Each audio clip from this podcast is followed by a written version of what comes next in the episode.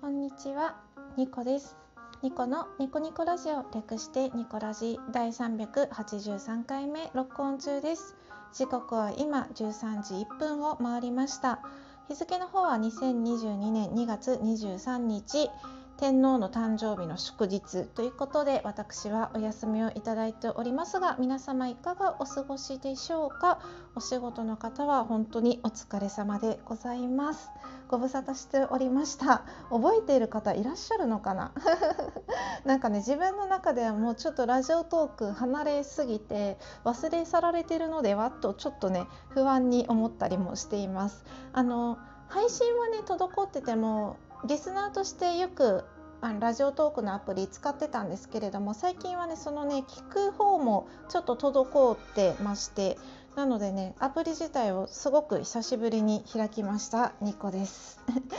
えーとこのニコラジは私情緒不安定系トーカーのニコが日々つれづれになるままに思ったことを12分間お話ししている独り言番組でございます。まあ、ブログのようなね自分のために記録を残すためにやっている感じの番組ですのでなんか偶然ね立ち寄った方やいつも聞いてくださってる方本当にありがとうございます。今日もね12分間最後までお付き合いいただけたら大変嬉しく思います。うん。意外と喋れるもんですね。前回のね収録が1月9日で1ヶ月以上空いてたんですよ。で実はまあ収録するのもちょっとドキドキしてて口回るかなとか最初の出だしとか自分は覚えてるんだろうかとか 結構ねいろいろ不安に思ってたんですけど意外と覚えているものでした。ニコラジはですね台本なしの完全フリートークなんですよ。頭の中でこれ話そうとかそういうのはねふわっとは覚えてるんですけど覚えてるというかふわっと組み立てはするんですけどなんせ頭の中のことなので喋り始めるとそれが全部崩れてねあわあわしてることが 結構多いです。そんなね番組に付き合っていただいて本当にありがたいです。では今日も早速やっていきましょう。2個1目 D さんよりねメッセージというかお便りいただいておりました。ありがとうございます、えー読ませていただきます。えー、ニコさんお疲れ様です。新ギフトにちなんだ運試し企画が始まったので早速お送りいたします。ニコさんに当たりますようにという温かいメッセージとともに応援してます。が1個届いておりました。ひーちゃんいつも本当にありがとうございます。ありがたい。なんかねツイッターを見てると筋トレにハマってたりね猫ちゃんに夢中になっているような 様子が。あの目に見えてたんですけれどもね。結構ねあのツイッターの方は見てます、うん、あんまり更新することもなくなったんですけどアプリラジオトークのアプリよりはツイッターは結構開いてるかなって感じでみんなどんな感じで過ごしてるのかなってたまにね振り返ってみたりしております。D さんいつもねありがとうございます。本当に嬉しいです。はい次行ってみましょう。2個2目マイクを新しくしたお話。えっとですねマイクを新しく買ったんですよ、うん、で初代のマイクはラジオトーク始めた2018年の時に買って、えー、と2年ぐらい使ってたんですけれどさすがにねなんかボロボロになって結構マイクで録音してるのに雑音が入ったりすることが増えてしまったのでなので新しくしようと思って先にねマイクを捨てたんですよ。新しいのを買う前にまず捨てたんですね。で捨ててる間もラジオトークの更新実は1月とかしててでマイクなしで録音してたんですけどなんかやっぱり聞こえづらい気がしたんですよね。自分で自分の配信を聞き直した時にマイクがあった方がいいなって思いました。まあ私の番組はね結構雑談っていうかためになるトークもないし自己啓発系とか知識系とかでもないしかといってエンタメお笑いとかなんか場をね和ませるとか楽しませるっていうトーク力も なくて唯一気をつけてることがあんまりこの雑音の中で録音しないとかライブしないとかそういうのを気をつけてて、うん、そこもね損なわれそうになってしまったのでライブあのマイクの故障によって。なので さすがにマイク買わないとなと思ってマイクをやっと買いました、うん、あの新しいマイクの録音が今回初めてなんですよ。新しいマイク使って初めて今回録音してるんですけどどんな感じで聞こえるのかなって今ちょっと楽しみにしております。2個3目ふるさと納税やってみましょうって話。いやふるさと納税って初めにできたのがもう十何年前で知らない方の方が少ないと思うんですよ。ふるさと納税って言ったらああなんか知ってるよみたいな言葉だけ知ってるよって方もいればあのもうやってるよって方もいらっしゃると思うんですけれども私ですねちょっと恥ずかしいながらふるさと納税を始めたのが30を超えてからだったんですね。うん、で20代のうちからねやっぱり知っといた方が良かったなってすごく思っててふるさと納税の仕組みっていうのがまああの寄付寄付なんですよね。各地方自治体の特産品を買うその買ったお金がま寄付金となって自治体で使われるんですけれどもあの2000円分だけ手出しがあって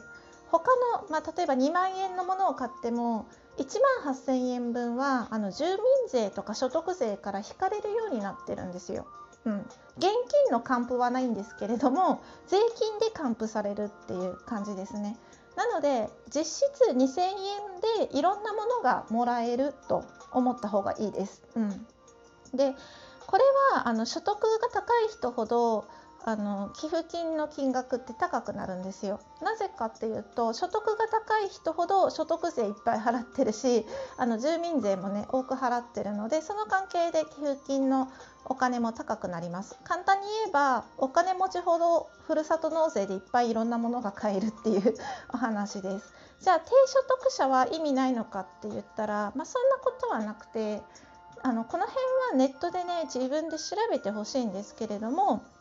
ある一定の収入があればふるさと納税はやっぱりやった方がよくてあのなんでやった方がいいかっていうと節税になるっていうのが一番なんですけれども住民税とね所得税が引かれるので一番はそれが自分のためになることなんですけどやっぱ2番目はあの地方にお金が回るってすごくいいことだなって私は思っててあの地方のお金ってやっぱり住民税とかそこに住んでる人の多さとかで規模とかで決まってくるんですよ。だから日本で一番お金持ちの都市は東京なんですよね。やっぱり東京はいろんな企業がいて企業からもお金が取れるし 個人のね住民からもお金が取れるし。でも地方って人がいないからやっぱりお金がないんですよね。人がいなければ取れるお金も少なくなると。なそういうふうになってしまってるので。うん、けどあの都市部の人たちが地方にお金を回すことによって地方の自治体が潤う。で自治体が潤うことによって公共施設が、まあ、立派になっていくと、うん、例えば子育て支援の、まあ、支援内容が厚くなったりとかそうするとあ子育てに優しいところなんだな地域なんだなってことで人が移住してきたりとかそういう効果が期待できたりしますのでやっぱりその都会にだけお金が集まるんじゃなくて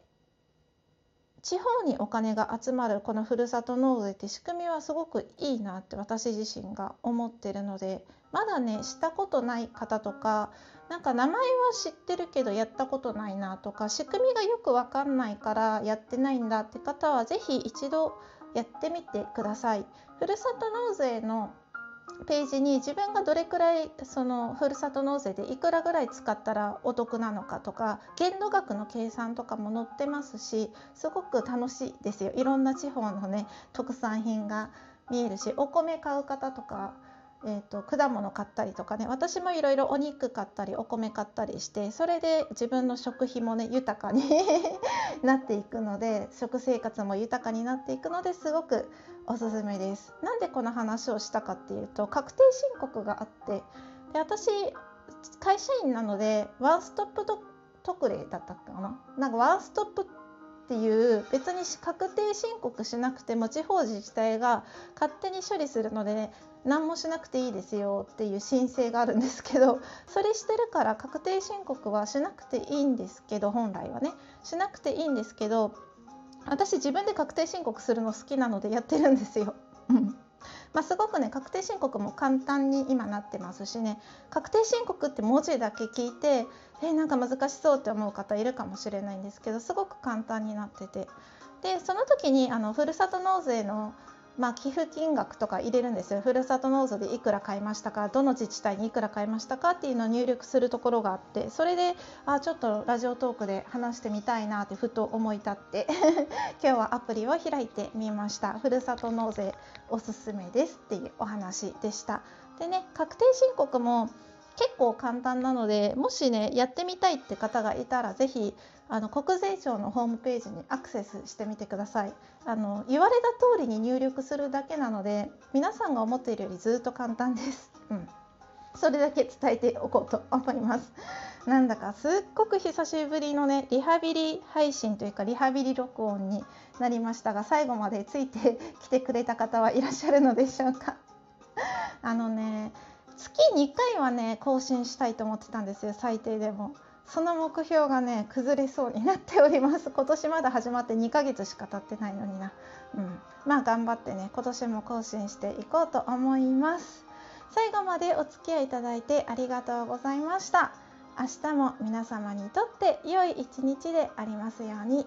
ニコでした。またね。